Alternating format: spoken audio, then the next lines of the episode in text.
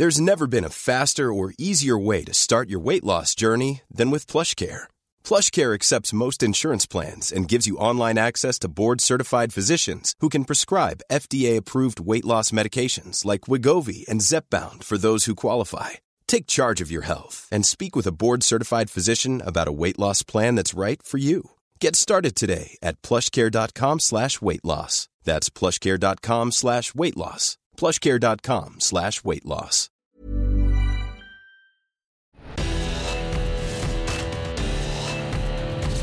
Verbalathleten. Die Stimmen von Eurosport. Herzlich willkommen. Mein Name ist Daniel Lerche und unser Gast heute, das ist er hier. Er hat Roger Federer getweenert.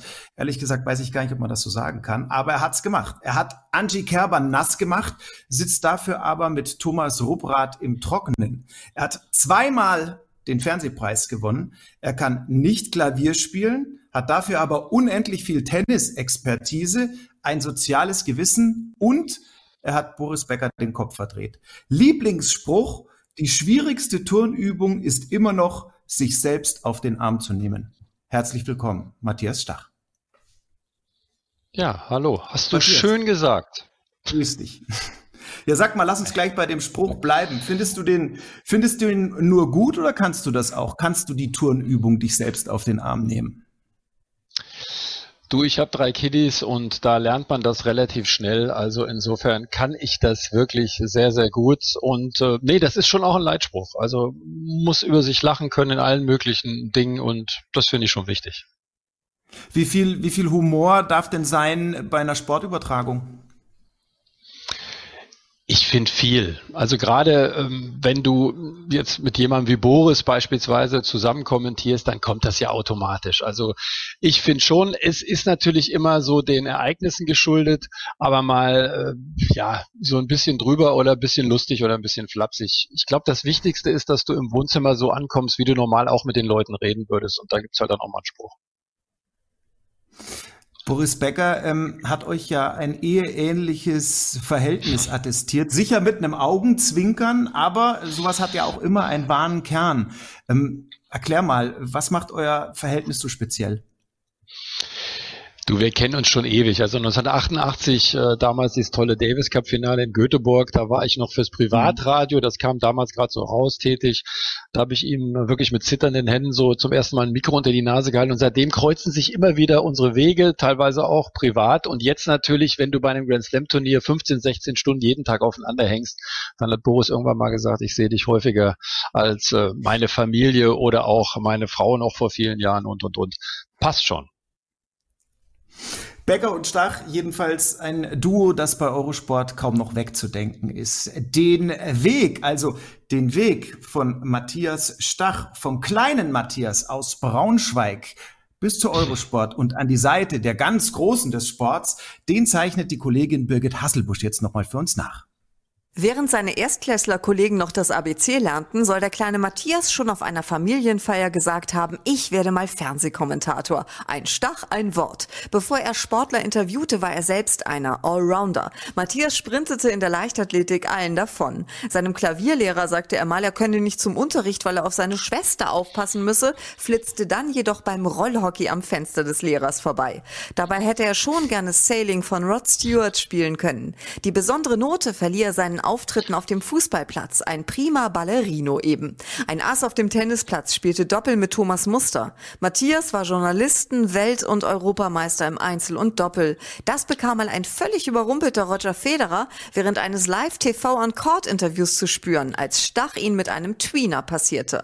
Ein Mann der Tat, mit 20 auf eigene Faust fürs Radio zu Turniere nach Buenos Aires und Monte Carlo. Bei Eurosport 89 in Hilversum aufgeschlagen, als man noch mit Limousine vom Flughafen Flughafen abgeholt wurde. Kommentierte alles. Zwischenstationen bei anderen Fernsehsendern mit Tennis, Basketball, Fußball, Bundesliga. Back on Track, Eurosport in Paris, als die Abstellkammer zur Regie und die Besenkammer zum Vorbereitungsraum wurde. War auch bei mehreren Olympischen Spielen am Mikro. Zweimal hintereinander den deutschen Fernsehpreis bekommen im Bereich Sport. Sehr vertrauensvoll wie eine lange Ehe die Beziehung zu Boris Becker, mit dem er sich als Doppel vor der Eurosportkamera die Bälle zuspielt. Apropos verheiratet. Seit 1979 ist Matthias mit seiner Frau Mickey zusammen einer Künstlerin. In einem Jahr also, als Björn Borg, sein weiteres BB-Idol, zwei Grand Slam-Titel holte. Ebenfalls gepunktet mit der Sendung Stich und Stach. An Anekdoten eine ganze Tennistasche voll. Wurde bei einem Interview mit Becker vor Tor 13 in Wimbledon mal verhaftet. Spielte mit Boris im strömenden Regen Fußball. Schaute bei ihm zu Hause ein WM-Spiel. War dabei, als für Boris Becker der Ofen einer bereits geschlossenen Pizzeria nochmal angeworfen wurde. Kommentierte neben Arancha Sanchez Bicario, während deren Opa im Minutentakt Burger servierte. Ging mit Hinkes und Kamera auf Einkaufstour, wobei erste auch in etwas Durchsichtiges schlüpfte. Erlebte Petkus bittere Tränen, im Motorradkonvoi Last Minute ins Stadion, badete nach einer Wette mit Angie Kerber im Yarra River nach deren Sieg bei den Australian Open. Die Nähe zu den Stars hat er von Anfang an gesucht, leise, behutsam, nie poltrig. Wahre Freunde aber sind andere. Viel wichtiger die Familie. Die drei Kinder, Anton, Emma und Lotta, top im Fußball und Basketball. Gute Gene weitergereicht. Matthias Stach kann in seiner Konzentration auf andere unnahbar wirken. Braucht ein bisschen, um mit jemandem warm zu werden. Warmherzig sein Engagement als Stiftungsrat in der Diouf Foundation für Bildung im Senegal. Durch Reisen nach Afrika Land und Leute lieben gelernt. Matthias hat Tennistraining dort gegeben, wird eine Krankenstation einweihen und bald eine Schule bauen. Mehr wert als jeder Titel findet Matthias Stach ganz und gar nahbar ist, wenn er ein senegalesisches Kind lachen sieht. Matthias, das war doch eine schöne Zeitreise, oder? Ich habe dich oft tief äh, durchatmen hören.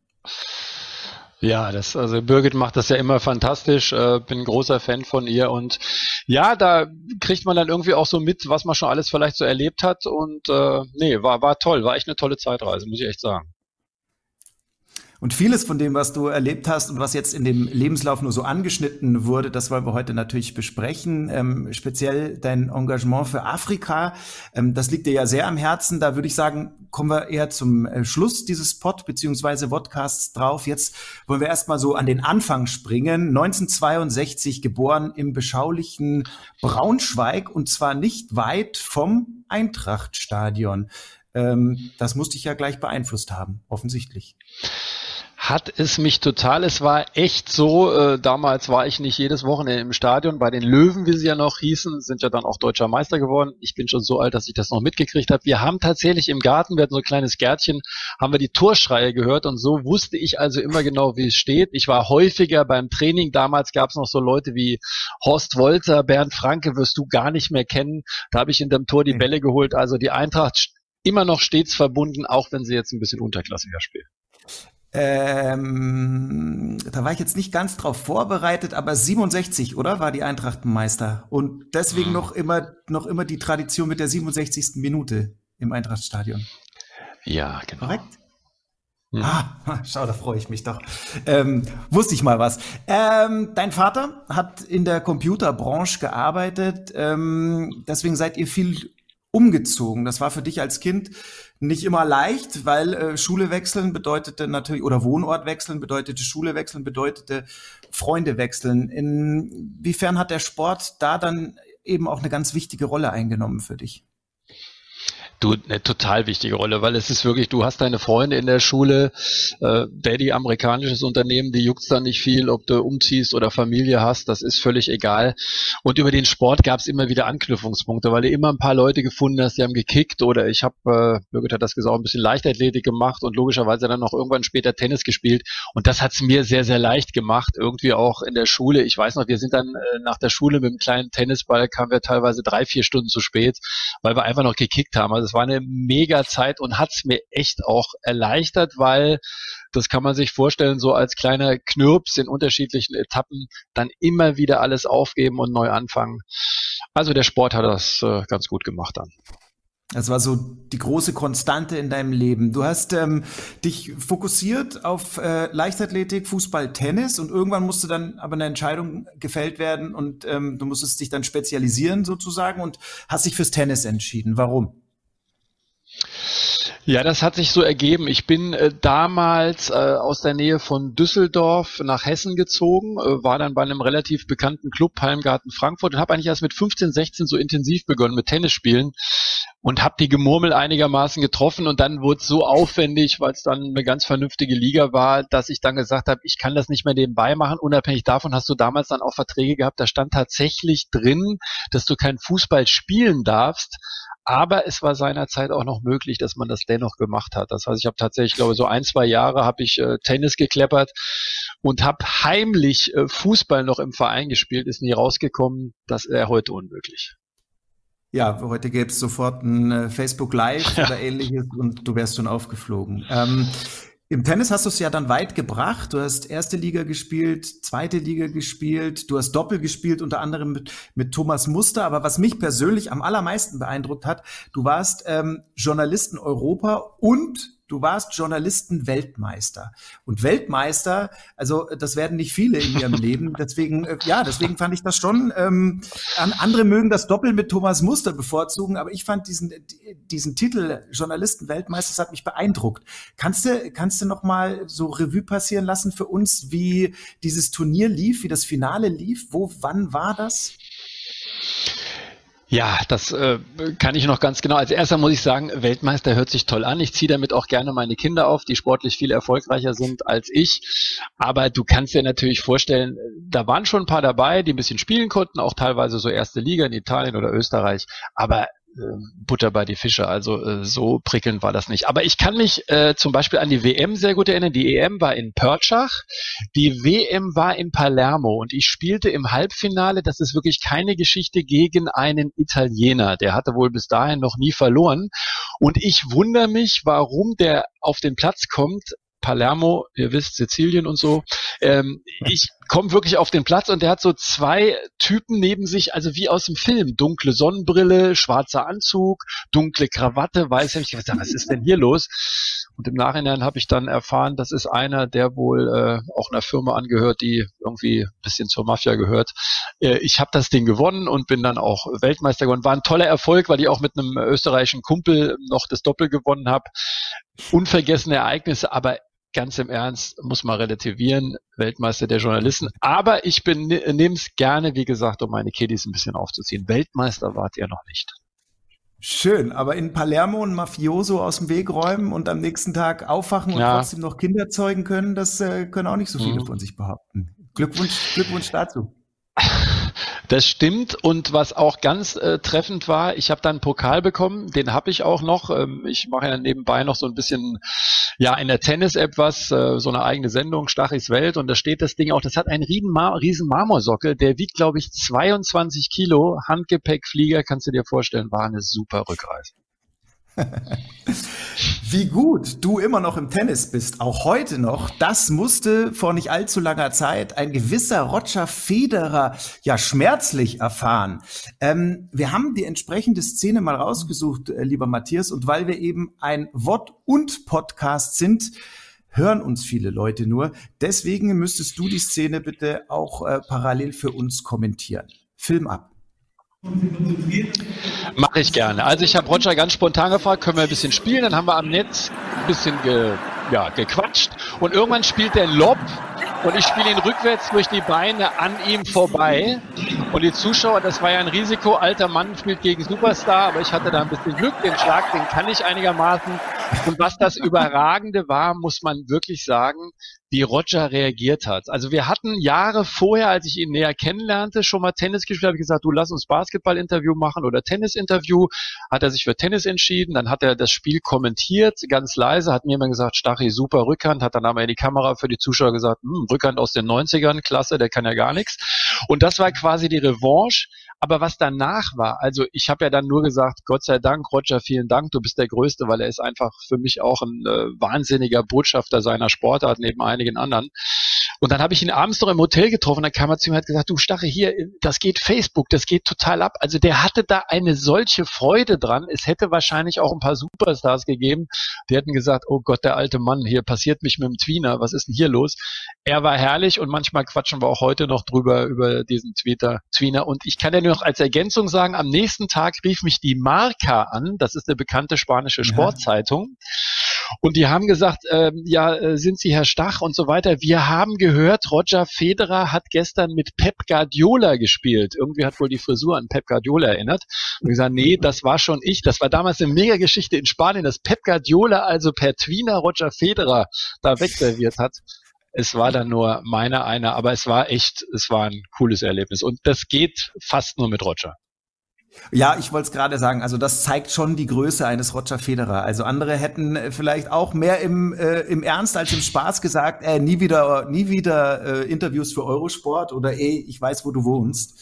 Er nimmt sowas einfach mit seiner ganzen Klasse, weil er es halt auch kann. Ja, das muss man halt dazu sagen. Der äh, hat halt einfach auch alles erreicht.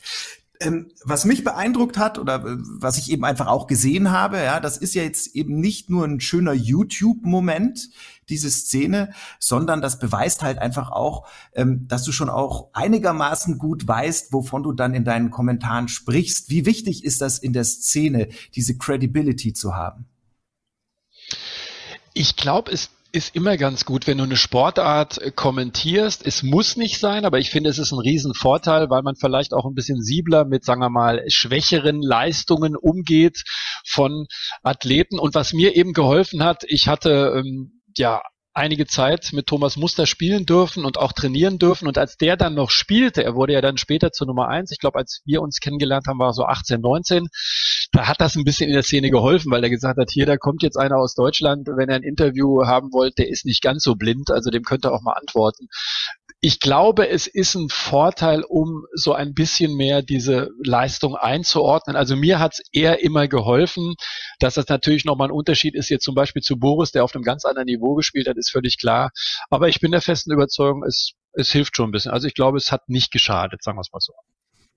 Du bist ja jetzt auch schon extrem lange dabei. Weißt du noch, wann du mhm. äh, zum ersten Mal ein Tennismatch beruflich begleitet hast? Ja, das war, ich glaube, 1987 oder eben 1988 beim Davis Cup. Und wie zufällig, mhm. du, ich habe was gefunden. Eurosport French Open. Guck doch mal bitte auf das Datum. Warte, Moment, oh ja. Ja, es ist ein bisschen unscharf. Also für ja, alle, die uns nur hören. Äh, 1991 steht. 91. Ja, es steht Genau, 1991 steht auf dieser Akkreditierung. Also da haben wir gerade bei Eurosport mit den großen Turnieren angefangen. Das habe ich jetzt mhm. irgendwie noch gefunden, habe ich die Haare auch noch offen getragen. Ähm, das waren aber so die ersten großen Dinge. Aber 1988, das war eben diese Radioreportage in Göteborg vom Davis Cup. Und du musst dir vorstellen, okay. ich war mit einem Kumpel, haben wir die Privatsender angerufen. Keine Sau in Anführungszeichen, kannte uns und haben gesagt, hier, wir zwei sind die Größten, wir haben es richtig drauf, wir können kommentieren und haben eine Erfahrung, bis der Arzt kommt, war natürlich alles glatt gelogen. Und damals äh, sind diese Privatsender rausgekommen und dann hast du 20 Privatsender gehabt und hast da sogenannte Takes, ich glaube damals für 20 D-Mark oder 30 D-Mark gemacht. Und dann saßen wir mit so einem kleinen Reportophon, so hieß das Teil, unter den Fans und haben da unsere Berichte äh, abgerissen und es war herrlich. Und als die Deutschen dann gewonnen hatten, haben wir noch zufällig in der Stadt eine völlig betrunkene schwedische Mannschaft getroffen, übrigens mit einem Mats Wilander, die hatten damals alles Frack an. Ich weiß heute nicht, wie er jemals sein Hotel erreicht hat, weil als der Kerl da rausgegangen ist aus dieser Bar, habe ich gedacht, Junge, ich hoffe, du findest den Weg und ich hoffe, du weißt, wo dein Haus steht. Aber das waren so die ersten Momente, das war hautnah, das werde ich nie vergessen, mein Leben lang nicht. Das war Frustsaufen bei den Schweden, oder? Die haben damals verloren. Ja, ordentlich, aber ordentlich. Ja, die ordentlich. hatten am zweiten Tag schon verloren. Mats Wielander hatte gegen äh, Charlie Steb verloren, der ihm da einen richtig guten Ball äh, mit der Vorhand auf die Linie geknallt hat. Und die waren an dem Samstagabend schon erledigt. Das heißt, am Sonntag musste ja eigentlich noch gespielt werden. Kannst dir vorstellen, wie die, die noch gespielt haben, eingelaufen sind. Das waren so die Anfänge. Weißt du zufällig noch, ähm, wie viel Kohle ihr da gemacht habt? Mit euren äh, Takes? Das kann ich dir nicht sagen, aber das hat so gebrummt, weil das natürlich ein mega Erfolg war. Wir sind damals, äh, Birgit hat das ja so angerissen, wir sind auch nach Buenos Aires zum Davis Cup gefahren. Ich werde noch äh, mich erinnern, wir waren in Monte Carlo, da war eine Kommentatorenkabine, haben wir gedacht, das kann nicht wahr sein. Da war der Center Court und dahinter das Meer. Das war für uns natürlich unfassbar, haben alles auf eigene Kosten gemacht. Aber ich, du, wir haben guten Schnitt gemacht. Also wir haben natürlich die Reisekosten mhm. alles vorgelegt, haben uns da akkreditiert. Aber das war für uns damals, das war eine Menge Geld, weil diese 20 Sender mhm. haben natürlich geglüht. Und wenn du dir überlegst, 20, 30 D-Mark, du hast pro Sender vielleicht vier Takes gemacht am Tag, das läppert sich. Ja, da kommt schon was zusammen. Und irgendwann, äh, lieber Matthias, bist du dann bei Eurosport gelandet. Und wie du bei Eurosport gelandet ist, äh, ist eine sehr nette Geschichte, die zeigt, dass du dann eben doch schon ein bisschen älter bist. Denn das lief wirklich oldschool damals, nicht mit irgendwie Newsletter oder Intranet oder Xing oder LinkedIn, sondern ganz anders. Ja, ich weiß gar nicht, worüber du redest mit diesen ganzen Dingen, die du mir jetzt genannt hast. Old Fashion ist vielleicht so ein bisschen das Old School. Nee, du, das war so, meine äh, jetzige Schwiegermutter hatte damals gesagt, du, du bist doch eigentlich ganz interessiert. Ich habe damals noch gespielt, so ein bisschen zweite Liga, habe aber nur auf die Hörner bekommen, weil ich nicht mehr so viel trainieren konnte. Und hat gesagt, hier ist eine mhm. Zeitungsanzeige, Eurosport München, ruf doch da mal an. So, und wie ist äh, ein äh, Schwiegersohn in der Zukunft, äh, wie es sich gehört, habe ich das natürlich gemacht. Dann kam ich nach München, war total aufgeregt zu einem Test. Nach zehn Minuten haben die gesagt, nicht ganz untalentiert, du bist dabei. Und eine Woche später, weiß ich noch, bin ich nach Hilversum äh, gefahren und wurde dann tatsächlich von einem Chauffeur abgeholt. Ich habe gedacht, was ist denn hier los? Fernsehen ist ja die ganz große Nummer, das ist richtig gut. Und habe dann meine erste Stunde Tennis kommentiert. Und da fing alles an. Das war Ende der 1980er tatsächlich.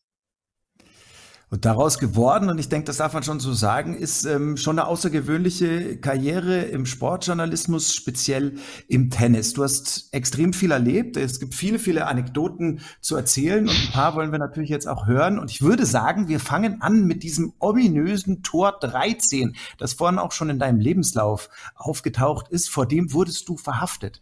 Was für, was für Dienste hast du denn da angeboten? Also ich war für einen äh, Fernsehsender, der nicht Eurosport heißt, das nennt sich dann Dritt- oder Viertverwerter war ich da. Ja. Jetzt war es so, ich brauchte dringend für eine tägliche Sendung, brauchte ich dringend das Interview mit einem deutschen Spieler. Das war mal der, mal der, mal Kiefer, mal Becker, mal ein anderer. So, und da ich aber immer der allerletzte war nach der Pressekonferenz, wenn überhaupt die Herrschaften in Wimbledon sagten, komm hier, auch der kleine Stach darf mal ein Interview führen, weil da hast du keine Rechte. Du bist also Non-Right-Holder fast, wie das ja immer so schön heißt. Habe ich gesagt, mache ich was ganz anderes, sage ich den Jungs Bescheid oder Mädchen, die kommen vor Tor 13. Das war also eine ganz normale Straße. Das Tor 13 war auf dem Weg zur Pressekonferenz. So, und dann äh, hat sich ergeben, dass der ein oder andere Spieler da rauskam und es war dann auch wie im Film. Ich habe eben gesagt, Palermo, ich habe irgendwie meine Phobie vor Menschen, die mit schwarzen Anzügen und schwarzen Krawatten auf mich zulaufen. Da war es dann auch so, dann haben die mich festgenommen, dann wurde ich in einen Riesenraum, das war eine Halle, es war auch wie im Film. Ich habe gedacht, die drehen hier irgendwie was. Vorgelassen, ein großer Schreibtisch, Eichenholz oder Teakholz, in zehn Meter Entfernung. Ich wurde da also dann äh, interviewt oder mehr verhört, möchte ich mal sagen. Und ich habe gedacht, um Gottes Willen, jetzt äh, geht hier die, gehen komplett die Lichter aus. Ich habe dann, glaube ich, ein, zwei Tage die Akkreditierung entzogen bekommen. Wenn ich das das nächste Mal mache, auf ewig Verbannung. Ich habe es dann natürlich nicht mehr gemacht. Aber es war tatsächlich so. Ich habe mich kriminell verhalten auf dem Wimbledon-Gelände. Also wir halten fest, nicht nur im Sport, sondern auch im Sportjournalismus muss man durchaus leidensfähig sein. Das war jetzt eine ja. schöne Geschichte. Lieber Matthias, ähm, wir haben uns aber ja noch an eine Stichwortgeberin gewandt. Äh, wir wollen natürlich ähm, auch von anderen noch Stories über dich hören oder zumindest auf die Stories gestoßen werden. Andrea Petkovic hat uns einen kleinen Clip geschickt. Hallo lieber Stachi, ich bin's Andrea. Ich sehe ein bisschen verwuschelt aus, weil ich habe gerade ähm, ein Workout hinter mir. Aber das tut der Sache keinen Abbruch, weil äh, während meines Workouts, als mir die Sterne kamen, musste ich an etwas anderes denken, was mich verwuschelt gemacht hat. Erinnerst du dich noch, als du das lila Hemd anhattest, das ich so schön fand, das deine Frau ausgesucht hat? Und ähm, ich finde, das solltest du öfter tragen. Oder zum Beispiel, wenn du sagst, wir machen zehn Minuten ähm, Interview und dann so vier Stunden später kommt meine Mutter mich abholen, weil es zu lang gedauert hat. Also ich hoffe bald wieder. Ganz liebe Grüße aus Darmstadt und bis hoffentlich bald. Ciao. Also Matthias, Andrea Petkovic, charmant wie immer. Die hättest du übrigens ruhig auch und gerne auch zu Eurosport lotsen können. Ja, aber das steht jetzt auf einem ganz anderen Blatt. Ähm, lass uns mal zu dem kommen, was sie uns dazu äh, erzählt hat. Erstens, ähm, wie soll ich sagen, Matthias, äh, du bist im Kollegenkreis durchaus bekannt für starke Kommentare, aber nicht unbedingt für starke Hemden. Ja. Ähm, ja. Wie hast du sie denn mit ähm, diesem Hemd beeindruckt? Einem lila Hemd, das muss man ja auch noch äh, unterstreichen. Ja, ja, du, ich werde ja beraten von meinen, ich habe ja drei Mädels zu Hause, Frau und äh, zwei Mädchen neben dem Sohn, dem ist egal. Ja, das war so ein ja. lila Hemd, ich glaube sogar kurzärmlich. Meine Frau sagt, kurzärmlich geht gar nicht, kannst du gar nicht tragen. Mir ist es ehrlich gesagt, wenn es nicht komplett daneben ist, einige werden sagen komplett daneben, auch relativ egal. Aber die Petco ist halt jemand, ja, wir kennen uns schon ewig lange, seitdem die wirklich, äh, ich hätte fast gesagt, ein kleines Mädchen war, so wie sie in den Trainingsgruppen noch damals mit Barbara Rittner trainiert hat, mit Jule Görges. Naja, und die ist ja spontan. Ich komme nach einem heißen Match irgendwie, dass sie gewonnen hat auf dem Platz und da sagt sie als erstes, die ist ja nun so, weil wir uns wirklich auch ganz gut verstehen, boah, Stachi, schickes Hemd an. Und so habe ich gesagt, ja, habe ich extra für dich angezogen. Also das war diese berühmte Geschichte mit dem Hemd und zu meiner Verteidigung, was sie dann noch gesagt hat. Die langen Interviews liegen sehr häufig an ihr, weil das ist ein Wasserfall. Mir macht es mega Spaß, weil da immer was äh, Frisches rauskommt irgendwie bei ihr. Ich mag das sehr, diese Gespräche mit ihr. Sie ist emotional, manchmal auch traurig, äh, öffnet sich sehr. Also ist wirklich äh, eine der vielen Spielerinnen, die ich sehr ins Herz geschlossen habe. Und irgendwie habe ich immer das Gefühl, ja, wir könnten stundenlang quatschen. Ich finde an ihr so faszinierend, dass sie halt auch rhetorisch so stark ist. Also das ist, ja. da ist es schon so ein Alleinstellungsmerkmal. Das ist, das hat die echt drauf. Ich meine, kein Wunder, dass sie ja äh, jetzt nicht mehr nur auf dem Platz realisiert, sondern auch vor der Kamera. Daniel, erstmal Einser Abi, also nichts für ungut. Ich weiß nicht, wie es bei dir ist. Also da, das habe ich nicht mit dem Fernglas gesehen, ja. Also was die ja. äh, abgerissen hat. Die liest Bücher, äh, da ist mir schon äh, das Durchlesen des Titels zu anstrengend. Ne? Also das geht wirklich über Freud. Die gibt ihren Schlägern Namen von alten Königen. Es ist herzerfrischend, äh, mit ihr zu sprechen, das kann man sagen. Sie ist wirklich eine sehr eloquente junge Dame. Ich glaube auch, dass die noch eine Karriere vor sich hat. Ich glaube, wir werden äh, bald irgendwas auch in Bücherform von ihr sehen und äh, ich glaube auch im Fernsehen hat ihr noch einiges vor sich. Da bin ich ganz sicher. Andrea Petkovic, die ist aber nicht die einzige, bei der du bleibenden Eindruck hinterlassen hast mit deinen Händen. Äh, wir haben äh, natürlich eine Zeitungsannonce aufgegeben mit dem Titel ähm, Wir suchen Anekdoten zu Stachy. Und gemeldet hat sich unter anderem noch ein ja, Herr in den besten Jahren, Patrick Kühn. Also wenn ich an Matthias Stach denke, dann fällt mir natürlich als allererstes unser Match ein vor vielen, vielen Jahren. Wir haben mal gegeneinander gespielt im Sommer auf Sand. Es war ein Mannschaftsspiel. Matthias spielte für Kelkheim, ich spielte für Mannheim. Und Matthias war ja so ein Sandplatzwühler, der alle Bälle immer wieder rausgekratzt hat und rausgegraben hat. Ich habe den ersten Satz damals knapp 7-5 oder 7-6 gewinnen können und Matthias brachte den Spruch, jetzt muss ich schon wieder in drei Sätzen gewinnen.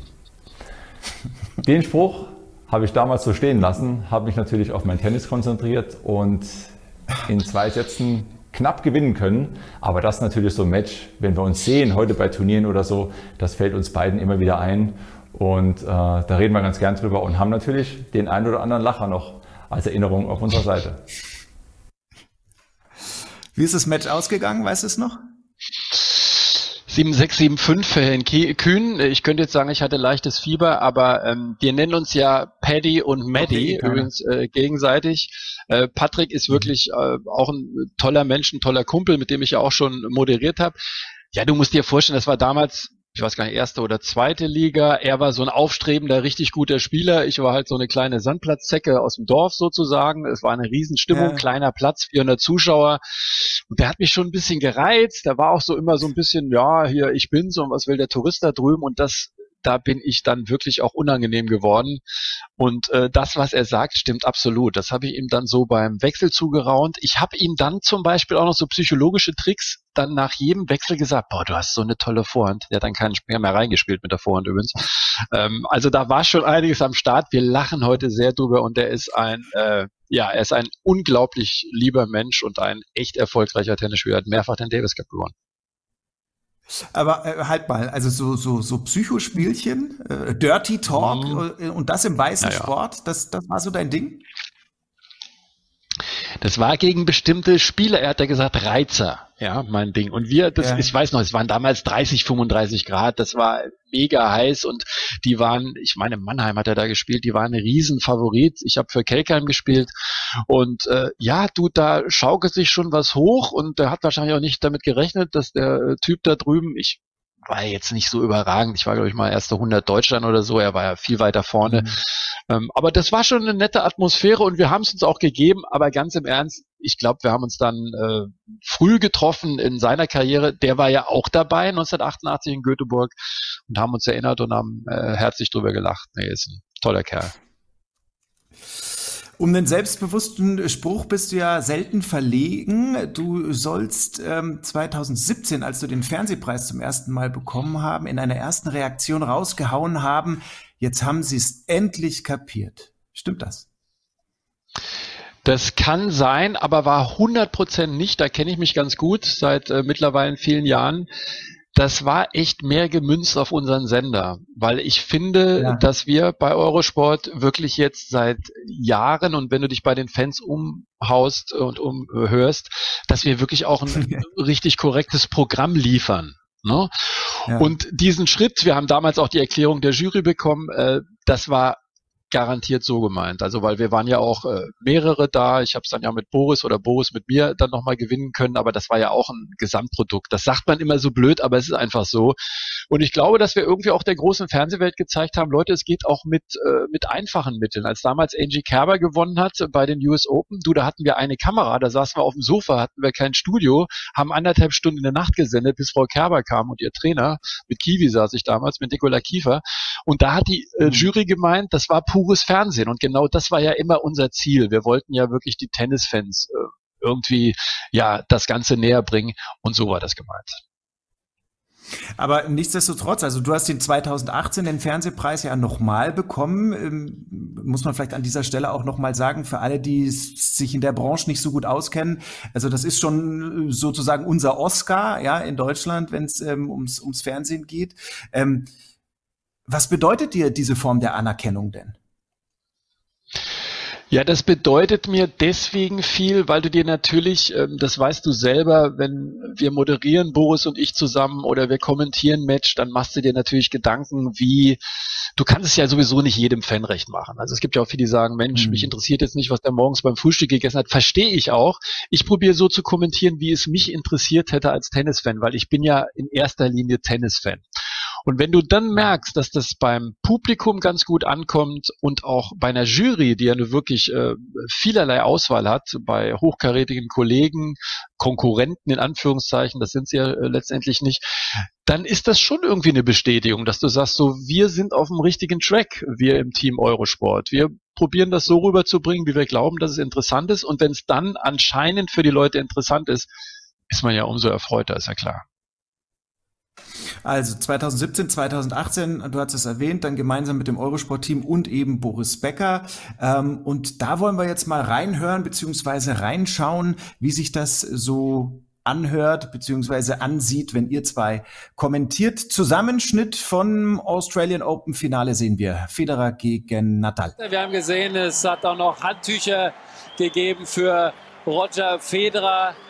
Und dieser Austausch eben mit der Box ist sehr, sehr wichtig, aber da können wir gleich nochmal was äh, verlieren. Jetzt gehen wir, glaube ich, runter wieder auf den Courts, denn Federer kann weiterspielen und das ist auch gut so, aber das haben wir eigentlich auch nicht bezweifelt, wenn wir ehrlich sind. Fünfter und entscheidender Satz also somit Federer gegen Nadal. Noch kommt Nadal also nicht ran. Vom Ergebnis her. Noch das ist Risiko, den so im Aufsteigen zu nehmen, so eng am Körper. Aber du gewinnst ein Grand Slam nicht, indem du auf den Fehler des Gegners wartest, sondern du musst das Spiel gewinnen. Er wird es nicht geschenkt. Vor allen Dingen in diesen Zeiten jetzt, ne? Bei der Qualität. Ich glaube, der war gut. Was geht denn hier ab? Boris, wir sagen jetzt gar nichts. Jetzt warten wir auf die Entscheidung ab und dann schauen wir auf die Reaktion der beiden. Es geht um diesen Cup.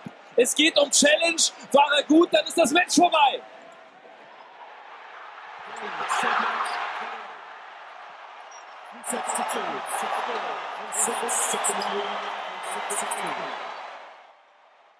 Es ist wieder Tennisgeschichte. Es ist wieder Tennisgeschichte, die wir hier miterleben. Roger Feder. Guck dir das an. Wenn wir uns das anschauen, ja, da seid ihr in Melbourne äh, kommentiert unfassbare Spiele. Neben dir sitzt eins äh, von Deutschlands größten Sportidolen. Musst du dich manchmal selber kneifen und äh, dich dran erinnern, wie geil es dir eigentlich geht? Wie, wie, was, für ein, was für ein Wahnsinnsleben du diesbezüglich hast?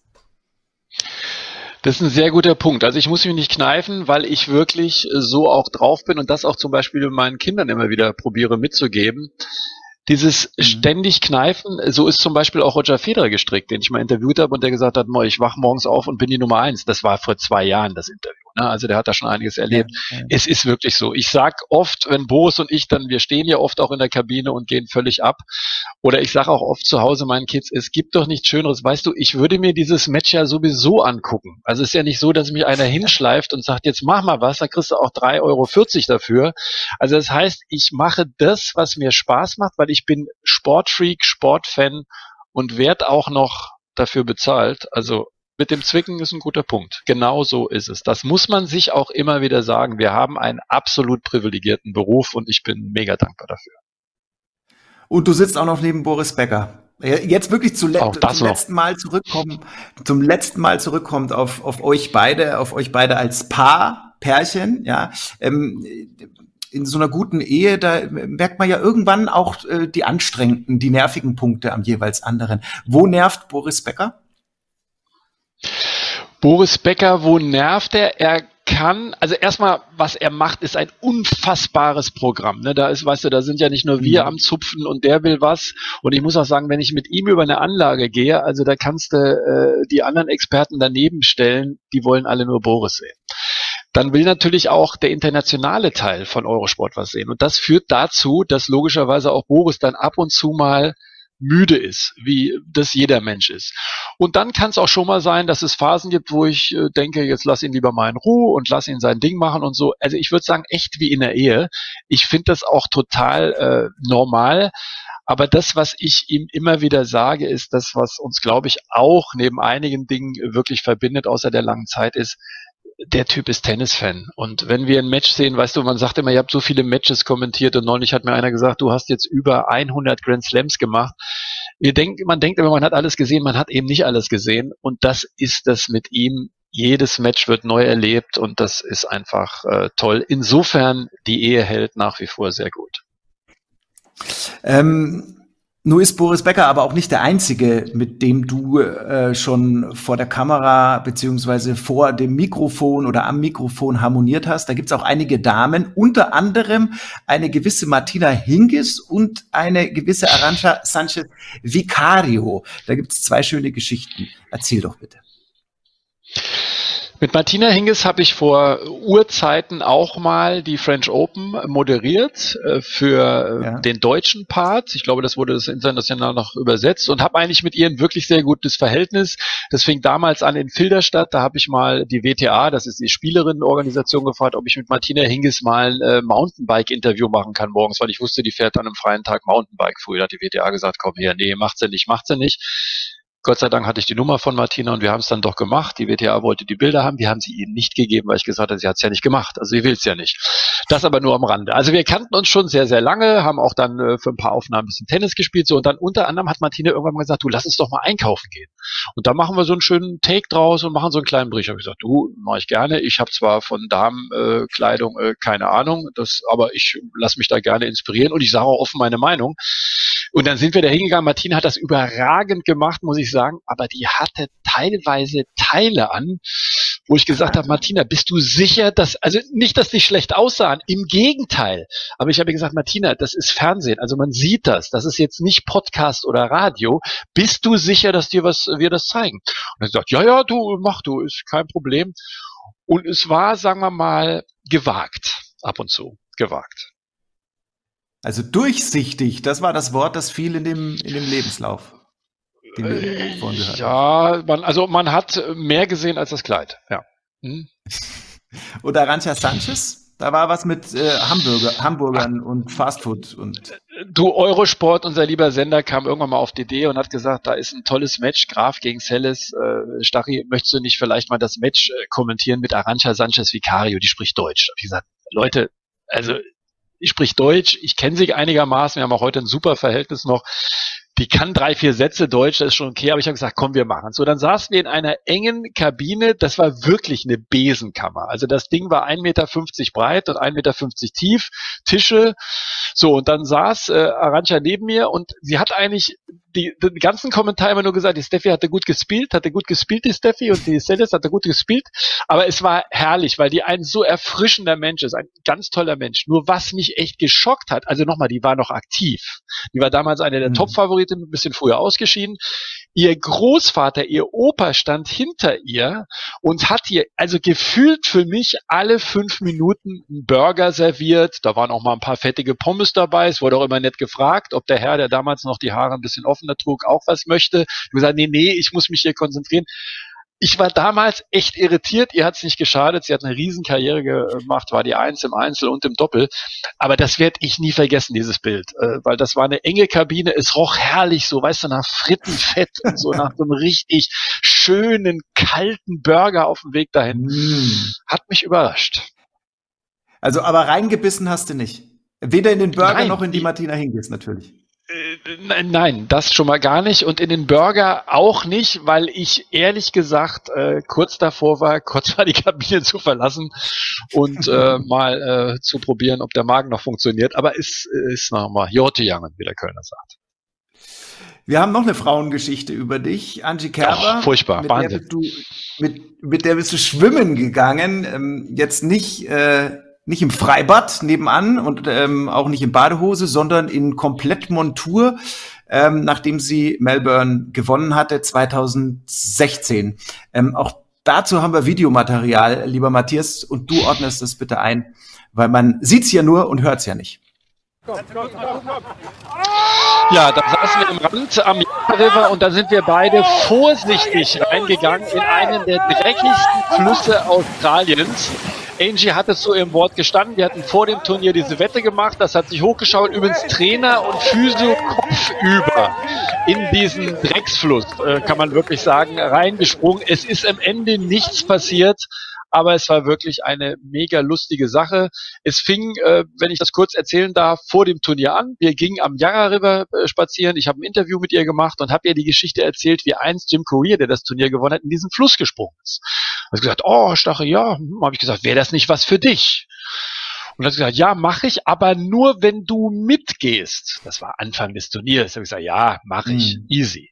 Dann hat sie in der ersten Runde gegen Doi gespielt, hat einen Matchball abgewehrt. Die war eigentlich fix und alle, die Frau Kerber. Und dann schaukelte sich das immer mehr hoch, so dass wir dann gesagt haben, jetzt kommt es immer näher, jetzt kommt es immer näher. Und das Tolle, was ich sagen kann, als es dann soweit war, ähm, das ist nicht so einfach an diesem Tag dann nach dem Finale, das war dann der Sonntagvormittag, das auszumachen, weil du natürlich Pressetermine hast, bis der Arzt kommt. Also die muss da, wird da rumgeschleudert und, und, und. Und irgendwann bekam ich morgens um acht im Hotel einen Anruf und da hieß es, du Stachel, äh, also elf Uhr geht nicht, ich habe ein anderes Schedule, neun Uhr. Da habe ich gesagt, äh, ich bitte, wie soll ich denn jetzt einen Kameramann herbekommen? So, dann habe ich einen Kameramann angerufen, alles in größter Hektik, bin rübergesprintet, hab noch an den Bademantel gedacht. Und die Angie hat tatsächlich man muss sich vorstellen, da waren schon ähm, ja so ein paar Satellitenübertragungswagen, da waren Kamerateams, die hatten das irgendwie spitz bekommen, von mir hatten sie es nicht, keine Ahnung woher, also da war wirklich viel Presse. Und sie hat wirklich die ganze Presse aufgehalten, äh, bis der dämliche Stach kam mit seinem Kameramann, der irgendwie von den Suburbs, also Vororten kam und meine große Angst war, es war einer der zehn dreckigsten Flüsse Australiens. Keime ohne Ende. Also die haben teilweise Gerüchte gestreut, dass da Leichen teilweise vorbeitreiben. Also das sind Horrorstories. Und am, in der Woche danach war Fed Cup gegen die Schweiz. Und ich habe gesagt, Angie, mach mir bitte nicht, tu mir bitte eingefallen. Lass uns reingleiten in diesen Schlamm. Lass uns das Ding machen. Du atmest überhaupt nicht ein. Lass den Mund zu. Ich gebe dir dann äh, einen Bademantel, dass du bloß nicht krank wirst. Weil ich hatte schon die Schlagzeile gesehen, Stach sorgt dafür, äh, Kerber, Virusinfektion ist krank. Es kam nicht dazu. Sie stand 100% zu ihrem Wort. Es war mega eklig, aber es war irgendwie eine Geschichte, die ich auch nie vergessen werde.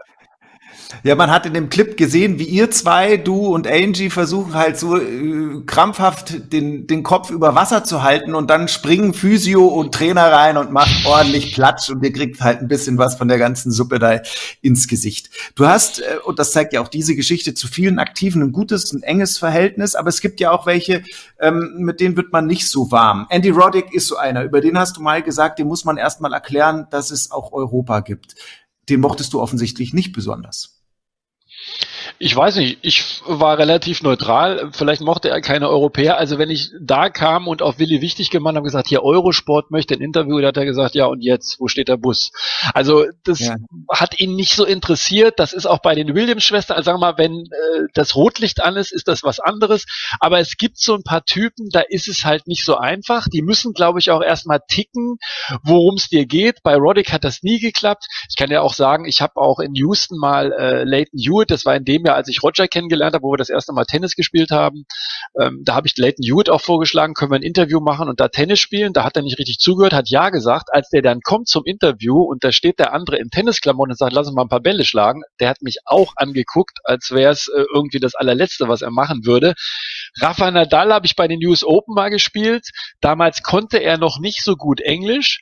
Jetzt stell dir vor, wir hatten das ausgemacht, ich ein Interview, wir spielen ein paar Bälle und er erzählt ein bisschen über Equipment und so dann bläst der Typ mir die ersten zehn Bälle vor die Füße mit einem, also mit Machgeschwindigkeit, so dass ich aussah wie der letzte Trottel.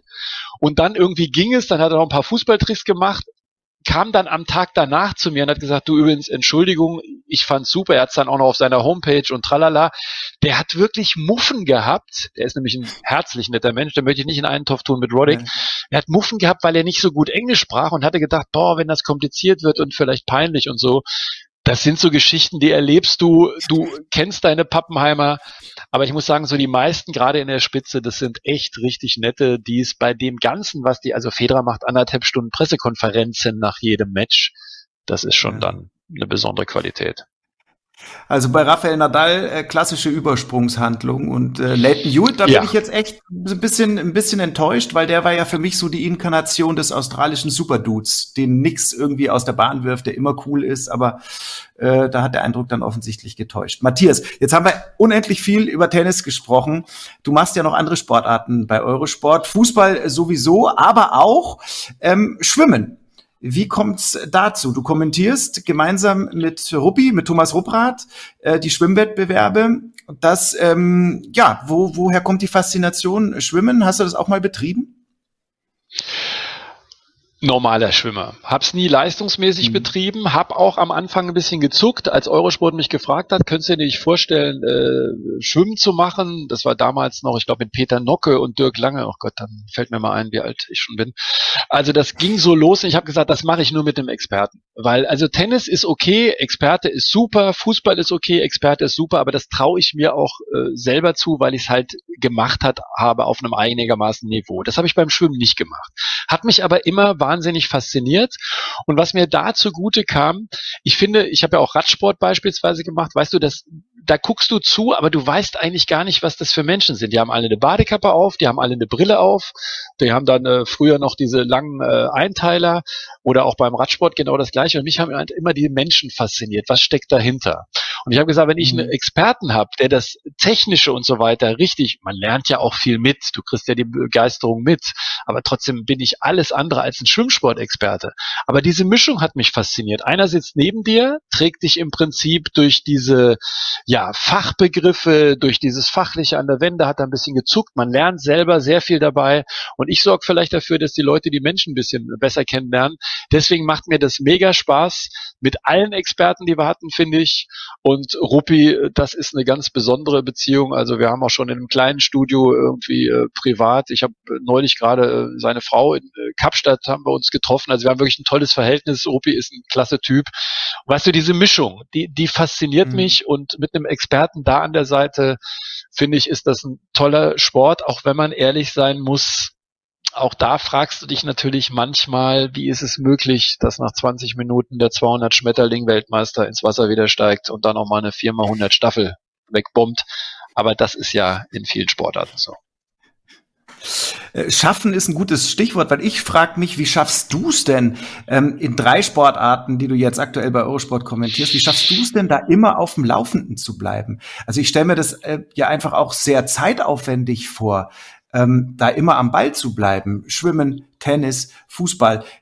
Ist das so ein, ähm, ein, ein kontinuierlicher Prozess oder bereitest du dich immer in der Phase vor einem Spiel, vor einem Turnier, ähm, vor einem Schwimmwettkampf dann wieder gezielt vor?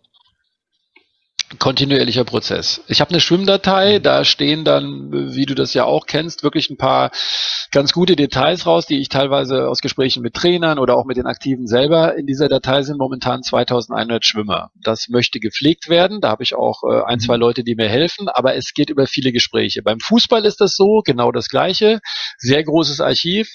Ich rede eigentlich vor jedem Fußballspiel mit jedem der beiden Trainer. Heißt momentan läuft ja bei uns die Fußball-Bundesliga und da verabrede ich mich am Tag zuvor oder am Vormittag eben mit beiden Trainern und rede mit denen ausführlich. Das sind sie jetzt mittlerweile auch schon gewohnt. Das ist relativ leicht. Und beim Tennis ist es so, äh, ja, der Tag beginnt, das ist wirklich so, morgens um acht auf der Anlage French Open, endet dann um halb elf oder elf nach unserer letzten Sendung, manchmal sogar ein bisschen später. Und dazwischen ist einfach reden, reden, viel mit den Spielern, musst immer aufpassen, vor Match natürlich nicht, aber am freien Tag zum Beispiel. Es gibt viele Telefonate, Betreuer gibt's, es gibt Physios, es gibt offizielle, also du kriegst ja immer was mit. Ich sauge das auf, weil es ehrlicherweise auch so ist, weil viele haben mir schon die Frage gestellt, du machst das jetzt schon so lange, also du musst dich doch eigentlich nur hinsetzen und musst das Match kommentieren. Ja, könnte ich, aber dann wäre es ja grottenlangweilig für mich. Also ich will ja auch als Kommentator neue Dinge erfahren. Ich will ja den äh, Fans auch neue Dinge erzählen.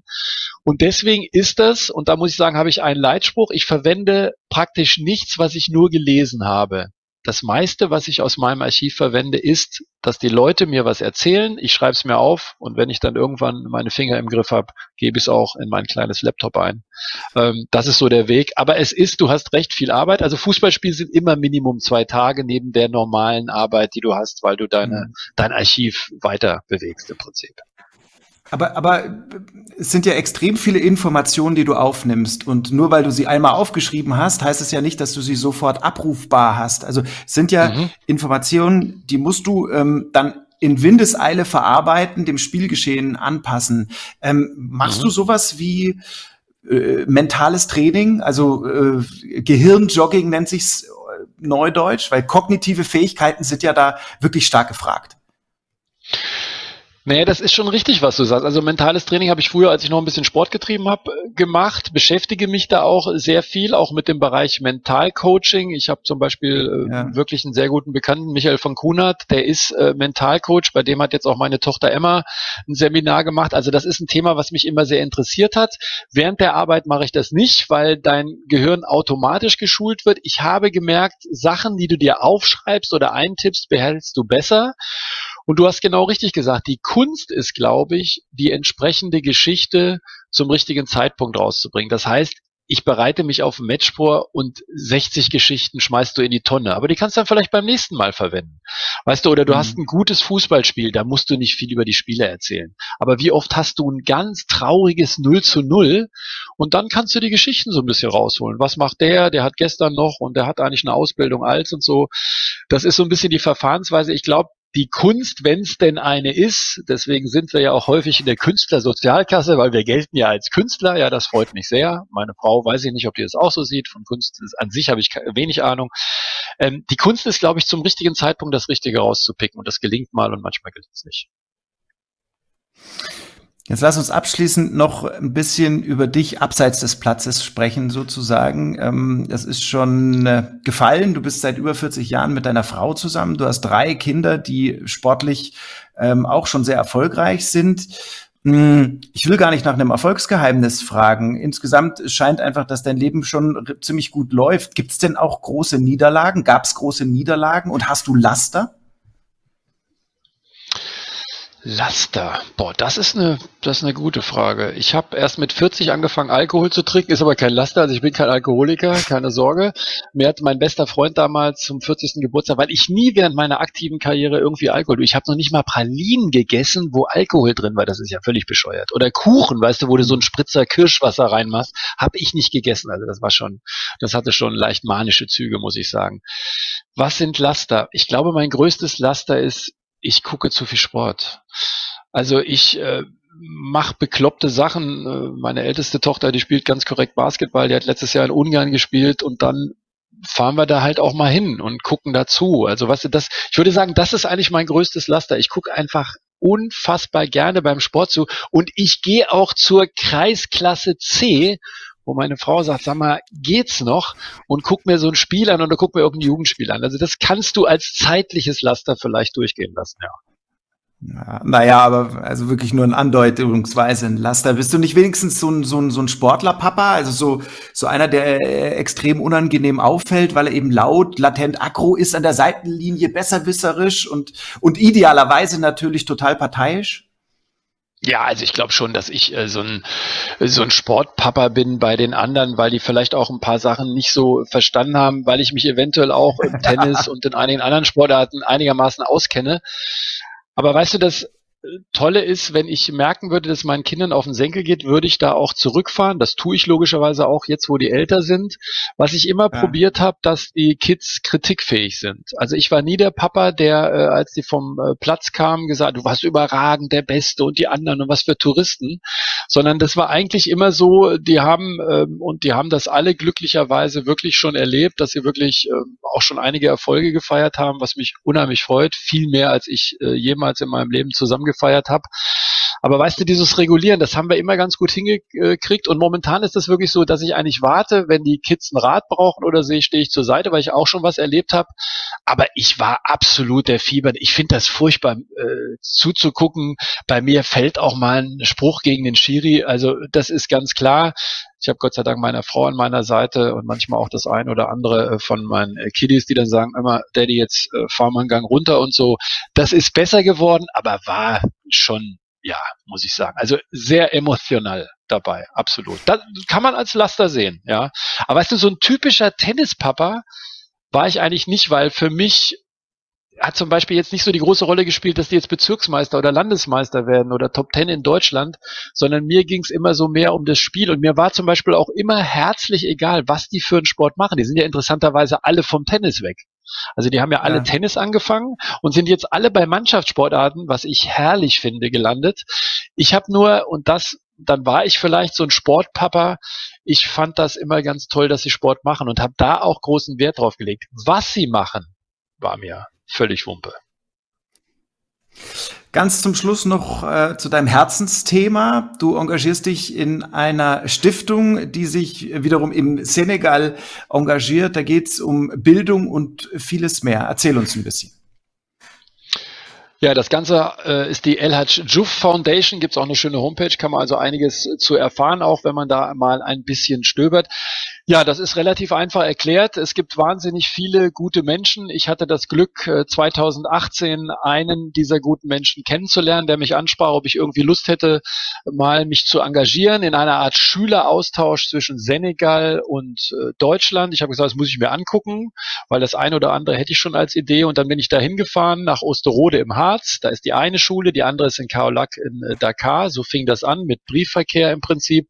Hab mir das angeschaut, war total begeistert, dass die Lehrer die Schüler alles entwickeln lassen. Die haben sich damals einen Tennispass ausgedacht und haben das erarbeitet, senegalesische und deutsche Kinder. Dann habe ich das Pendant auf der anderen Seite, einen Deutschlehrer aus dem Senegal kennengelernt. Dieser Mensch hat mich wahnsinnig fasziniert. Ich fand das toll, was der für eine Vision hatte, die Jugend im Vordergrund. Ich glaube, ich komme auch mit Jugendlichen viel besser aus als mit Erwachsenen. Das nochmal zu deinem Thema, manchmal wirklich unnahbar. Ähm, hast du also absolut recht. Das heißt, dann hat sich das aufgebaut. Ich habe den kennengelernt, der war bei mir in der Familie, alle waren begeistert. Ich habe gesagt, ich mache bei euch mit. Elf Tage später verstirbt dieser Mensch, weil er mit einem Motorrad als äh, quasi hinten auf dem Sozius von einem Laster überrollt wird. Also waren wir paralysiert. Wir waren wir haben gesagt, die Welt bricht zusammen. Was haben wir dann gemacht? Haben gesagt, nee, jetzt erst recht. Dann haben wir eine Stiftung gegründet. Ich habe ganz tolle Stiftungsratsmitglieder. Es gibt zwei Präsidenten, äh, die das im Prinzip äh, in die Wege geleitet haben. Wir waren im Senegal, haben Tennisprojekte gemacht. Du hast schon gesagt, wir haben ein Grundstück gekauft. Wir werden eine Schule bauen, suchen natürlich Sponsoren. Sie haben auch die Gelegenheit übrigens äh, auf der Homepage äh, die kleine, das kleine Spendenkonto sich anzuschauen. Das ist wirklich für eine gute Sache weil auch 100 Prozent davon reingehen in die Stiftung. Ja, und so haben sich viele Sachen erarbeitet. Cabinet Medical, wir haben ein Haus gekauft, da wird jetzt in ein bis zwei Monaten wird eine Krankenstation äh, eingerichtet. Wir werden das für Corona-Patienten auch zur Verfügung stellen. Alle wissen, in Afrika geht das richtig ab. Der große Traum ist die Schule. Ich habe auch schon viele logischerweise äh, Prominente auch angesprochen, die teils auch dabei waren. Auch Boris äh, hat schon was gemacht, ein Martin Kind und viele andere. Und es ist, du sagst, es ist meine Herzensangelegenheit, weil ich wirklich, ohne jetzt pathetisch zu wirken, aber das macht für mich wahnsinnig viel Sinn und ich weiß, das werde ich länger machen als ins Mikro sprechen, ganz sicher. Tolles Projekt, Matthias, zu dem, zu dessen gelingen wir euch dann weiterhin natürlich ganz, ganz fest die Daumen drücken und unterstützen, ähm, wo wir können. Ich schaue dann auch mal auf die Homepage und auf die Spendenseite. Danke, Matthias Stark, für dieses Interview. Ich hoffe, es hat auch dir Spaß gemacht. Absolut. Alles gut. Danke sehr. Das war's von dieser Stelle. Vielen Dank auch an euch und an Sie fürs Zuschauen beziehungsweise Zuhören. Den Vodcast zum Podcast gibt's übrigens auf eurosport.de. Und das äh, soll es dann auch wirklich gewesen sein. Von den Verbalathleten, die Stimmen von Eurosport. Wir freuen uns auf die nächste Episode. Bis dahin, Servus und Tschüss.